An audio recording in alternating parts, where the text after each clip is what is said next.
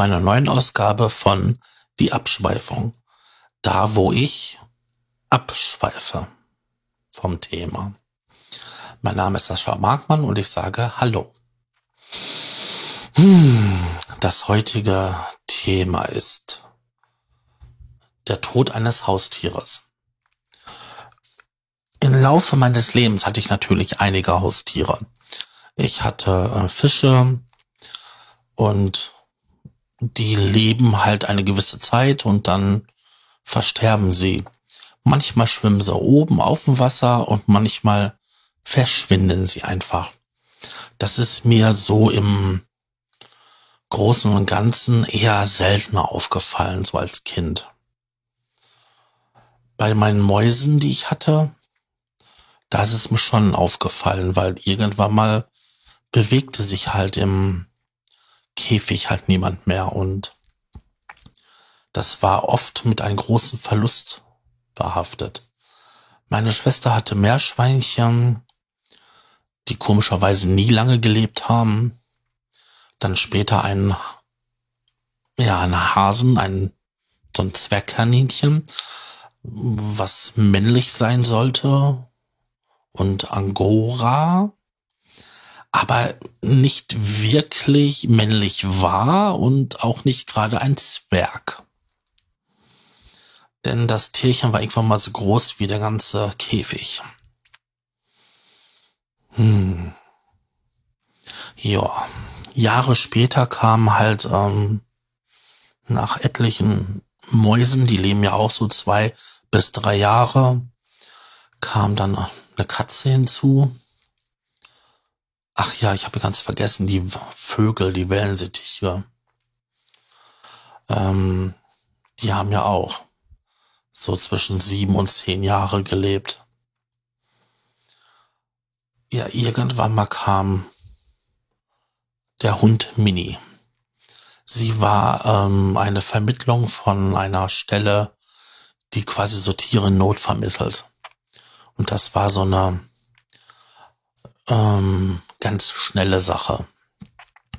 Die brauchten unbedingt ähm, ja eine Unterkunft, einen Platz, wo das Tier unterkommt, weil sie hatte einen bösartigen Tumor. Ja, bei uns würde man sagen ungefähr eine Achillessehne.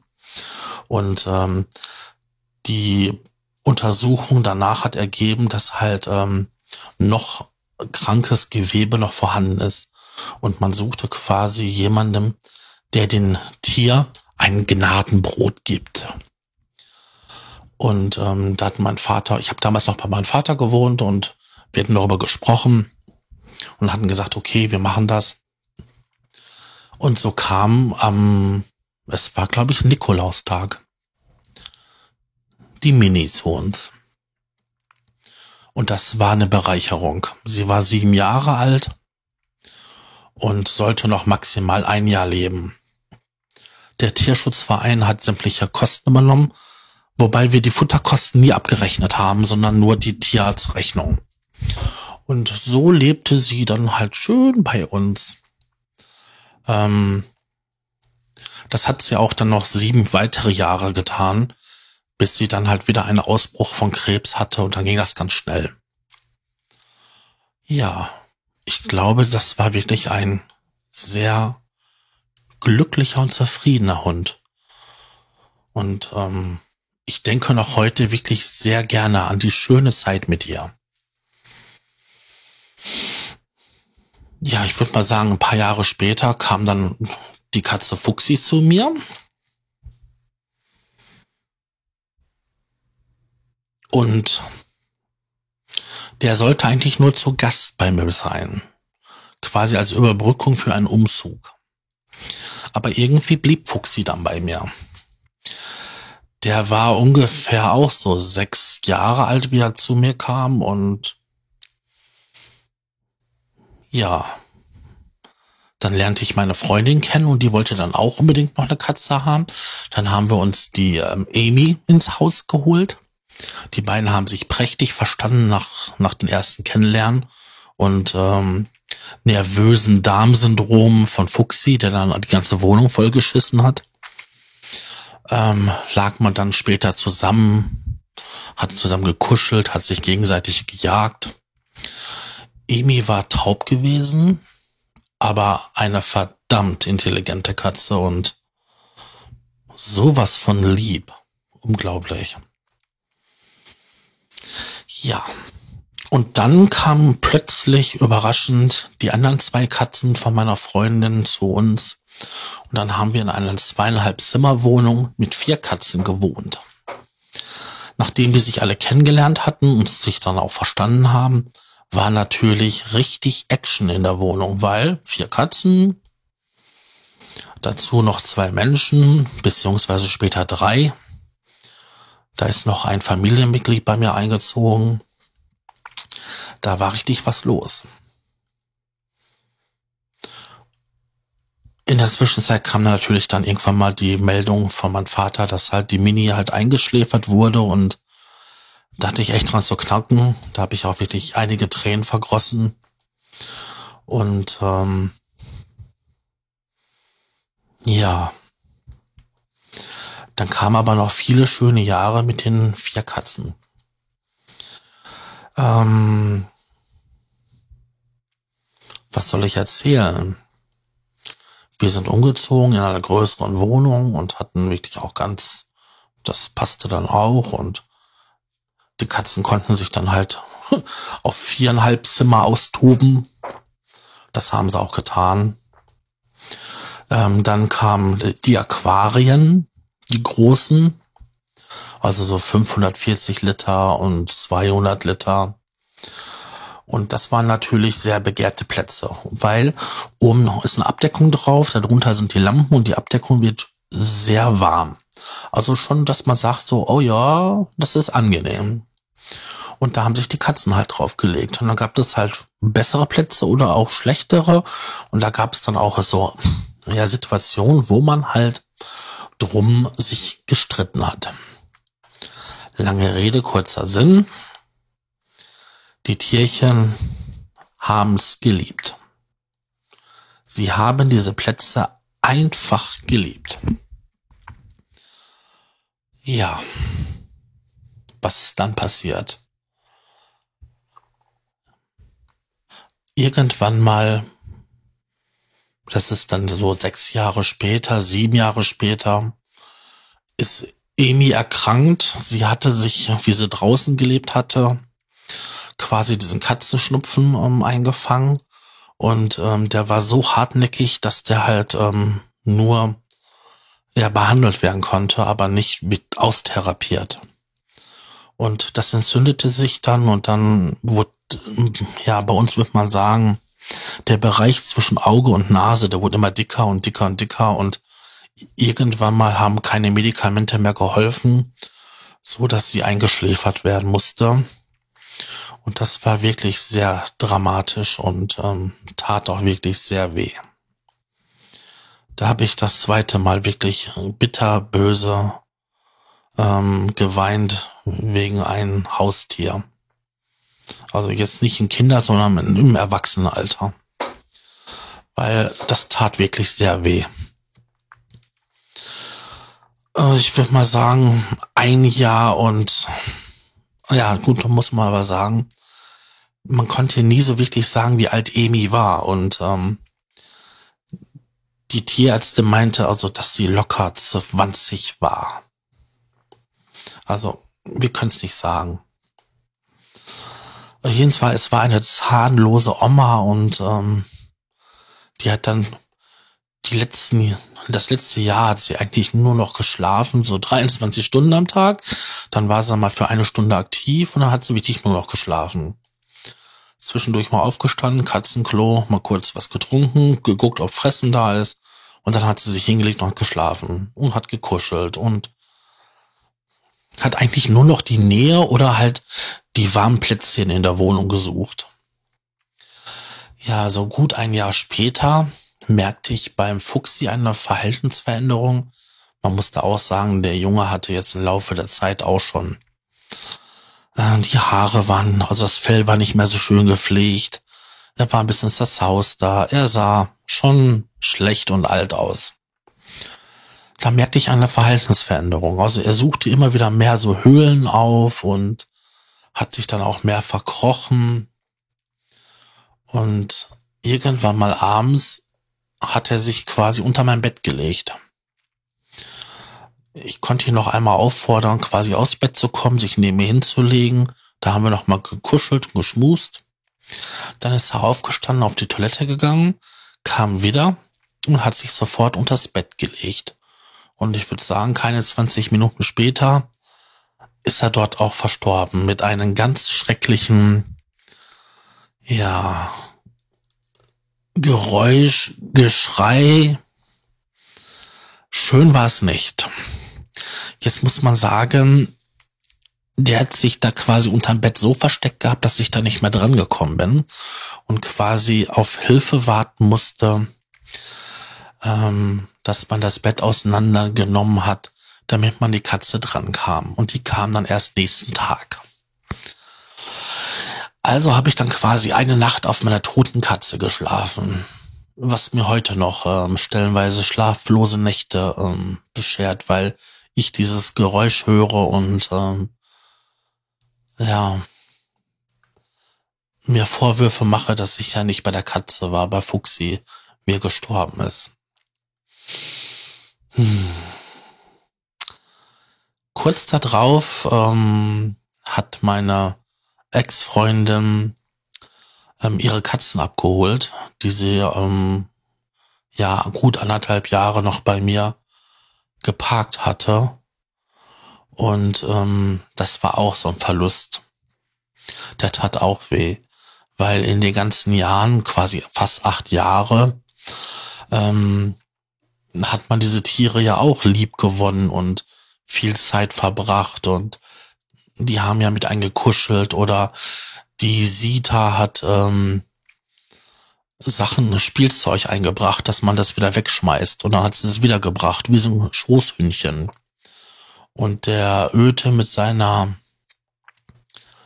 ja, so männlich dummen, dominanten Art ähm, kam immer an und wollte aus seine Streicheleinheiten und war der Erste am Fressnapf und das sind so Eigenheiten, die man dann echt vermisst und das tat auch weh, wie sie dann weg waren. Ja, in der Zwischenzeit war aber mein Vater verstorben und ich hatte die Katze von meinem Vater dann genommen. Ähm, und so hatte ich dann halt ähm, noch die Katze von meinem Vater. Ja. Ich meine, das Traurige an der Geschichte ist ja, dass meine, mein Vater verstorben war und ich dann halt drei Tage später erst ähm, die Polizei gerufen hatte und die dann halt nachgeschaut haben, was mit meinem Vater ist, weil er telefonisch nicht zu erreichen war. Eine Telefonnummer vom Nachbarn hatte ich nicht. Und äh, so hatte die Katze dann halt drei Tage mit meinem toten Vater zusammen in der Wohnung gelegen, gesessen, geschlafen, gegessen. Und ähm, das machte diese Katze zu etwas Besonderem. Ja, nach einem Jahr habe ich sie dann halt operieren lassen, weil sie ähm, eine Gebärmutterentzündung hatte. Da habe ich dann auch sofort dann halt die ganze Kastrationssache mit erledigen lassen und bei den Zähnen musste auch noch was gemacht werden. Das war auch eine ziemlich teure Angelegenheit, wenn ich überlege, dass ich da fast 400 Euro für bezahlt habe und ähm, ja, sie knapp einen Monat später gestorben ist, fand ich das schon echt hart. Jetzt nicht vom Geld her, sondern ich mache mir heute Vorwürfe, ähm, ob ich dann halt das andere hätte als machen lassen sollen, sondern nur die Gebärmutterentzündung hätte behandeln lassen sollen. Vielleicht war die Operation einfach zu viel. Die Katze war ja auch mittlerweile ähm, 16 Jahre alt und ähm, die Tierärzte meinten, ja, das lohnt sich auf jeden Fall mit der Kastration, weil dann ja auch das gesamte ähm, Verhalten sich verändert und die leiden ja schon, wenn sie ähm, rollig sind und nicht gedeckt werden.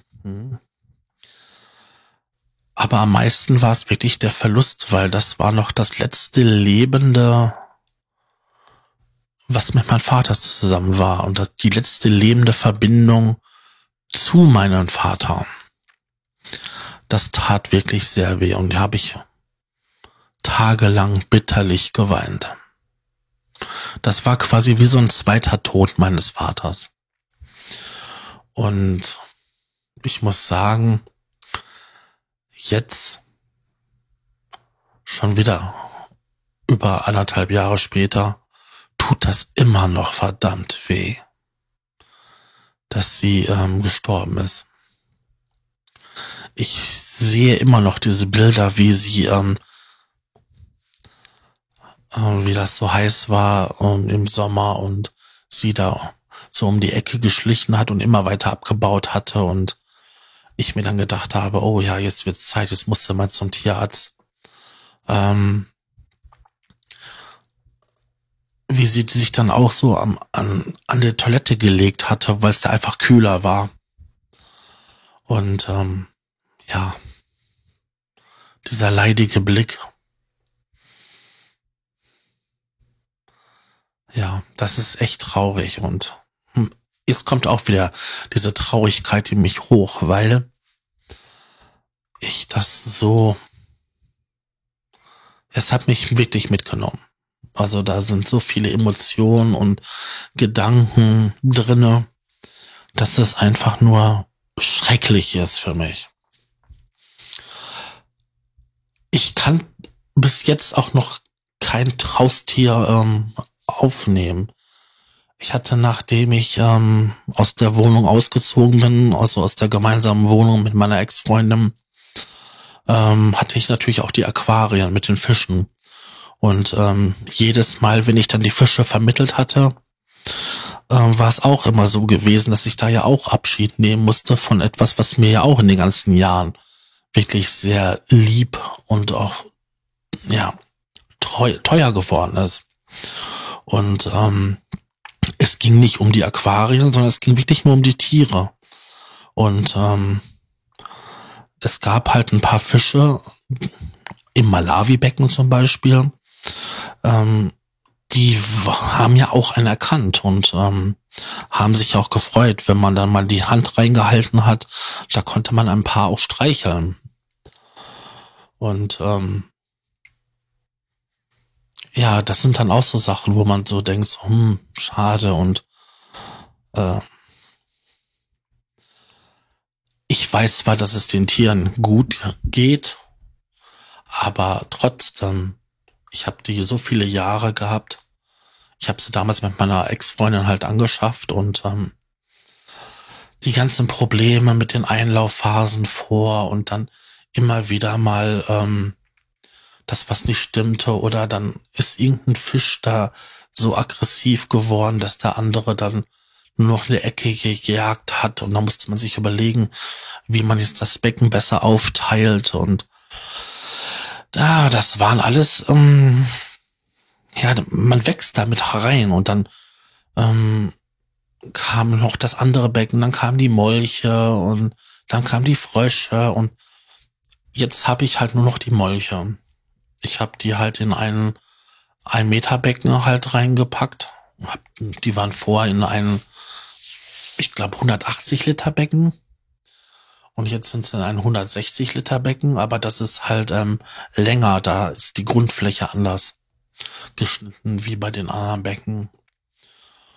Dadurch habe ich natürlich halt eine längere Frontscheibe und dann mehr Gestaltungsmöglichkeiten für den Innenraum, was natürlich äh, viel mehr Möglichkeiten gibt, in der Gestaltung mit den Pflanzen und dann halt einen flacheren Teil und einen tieferen Teil und dann, ja. So sind von den ganzen Tieren, die ich vorhatte, von den vier Katzen, von den ganzen Fröschen und Fischen nur noch die Molche geblieben. Ähm, ja das ist doch ähm, die letzten Jahre, die letzten zehn Jahre habe ich doch da einiges ähm, an Tieren gehabt und jedes Mal, wenn eins gegangen ist, hat es mich innerlich quasi zerrissen. Es hat wirklich einen Schmerz gemacht. Tja. Da bin ich heute gar nicht mal so wirklich von den eigentlichen Thema abgeschweift. Ich habe zwar hier und da mal vielleicht ein bisschen zu viel erklärt oder so, aber ich bin doch bei der, bei dem Grundthema geblieben. Von einem Haustier Abschied nehmen, wenn ein Haustier einen verlässt. Tja. Es ist wirklich ein sehr emotionales Thema. Das merke ich immer wieder, auch wenn ich daran denke oder wenn ich Fotos von, von der Minimaus sehe oder auch von den Katzen. Das, da wird mir wehmütig. Da bekomme ich doch ein, ähm, ja, ein Kloß am Hals, um es so zu sagen.